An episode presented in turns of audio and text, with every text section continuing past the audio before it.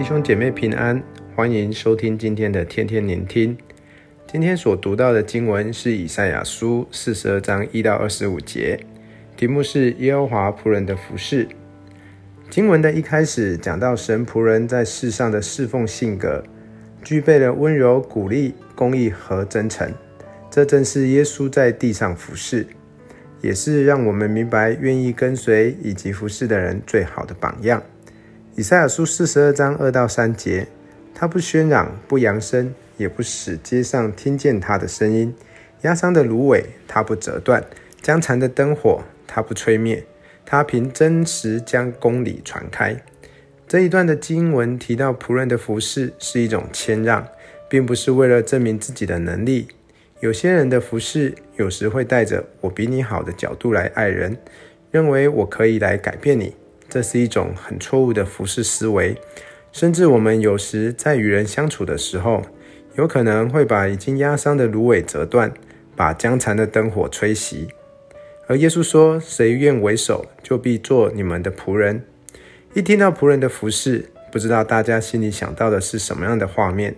会不会觉得是一种很低微的身份？仆人的服事，并不是指的是身份的低微。而是指在位置上的中心，正如我们喜欢追求世界的物质享受，我们也是物质享受上的仆人。耶稣鼓励我们成为一个仆人的服事，既然是仆人，就会有一个主人，也就是专心负责任的对象。在地上的服事，当然也会有一个负责任的对象，但最重要的，我们所做的事，或是为了回应爱我们的主。以赛亚书四十二章四节，他说道：“他不灰心，也不丧胆，直到他在地上设立公理，海岛都等候他的训诲。”经文说到他不灰心，也不丧胆，直到地上设立公理。神让我们知道服事时的榜样，而灰心丧胆都是每一个人在服事的路上常相左右的感受。我们都希望所教导的、所讲的。都能有人能遵守，甚至坚持。耶稣说了一个王要宴客的比喻，最后因为被招的人多，选上的人少。服侍本来就不容易，尤其面对的是活生生的人，各种状况都不是每个服侍的人容易处理的事。鼓励我们每一个服侍的人，不要灰心，也不要丧胆，公义的审判必定会来。以赛亚书四十二章六到七节说到。我耶和华凭公义招你，并搀扶你的手，保守你，使你做众民的中保，做外邦人的光，开瞎子的眼，领被囚的出牢狱，领做黑暗的出监牢。经文告诉我们，我们被呼召出来是有一个目的，要成为众民的中保，把人带到主面前。外邦人的光，就是让人在我身上看见耶稣，开瞎子的眼。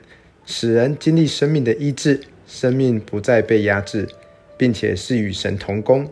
正如耶稣来到世上，向全世界宣告他来到世上服事的目的。在路加福音四章十八到十九节，主的灵在我身上，因为他用膏膏我，叫我传福音给贫穷的人，差遣我报告被掳的得释放，瞎眼的得看见，叫那受压制的得自由。报告神悦纳人的喜年，我们也应当如此行，学习耶稣的样式。最后鼓励大家，服事是一生长长久久的路，不是一时的激情，也不是看业绩的好坏，乃是忠心在神托付给我们的位分上。有些人在服事的过程需要休息，好像感觉是不合神的心意。不是的，休息并不是远离，休息也是圣经所教导的。诗篇四十六篇十节说：“你们要休息，要知道我是神，是一种恢复 （reset） 的概念。休息后重新再出发，千万别服侍到枯竭。有时服侍者自身的心态调整是非常重要的。我们自己都会觉得对人付出那么多，他应该会改变，或者应该对基督的信仰更认真才是。但是神不是要我们注意在这个点上。”而是专注在对人的服事上，而不是服事的结果。耶稣说了一个王对义人对话的比喻，在马太福音二十五章四十节这样说：“这些事你们既做在我这弟兄中一个最小的身上，就是坐在我身上了。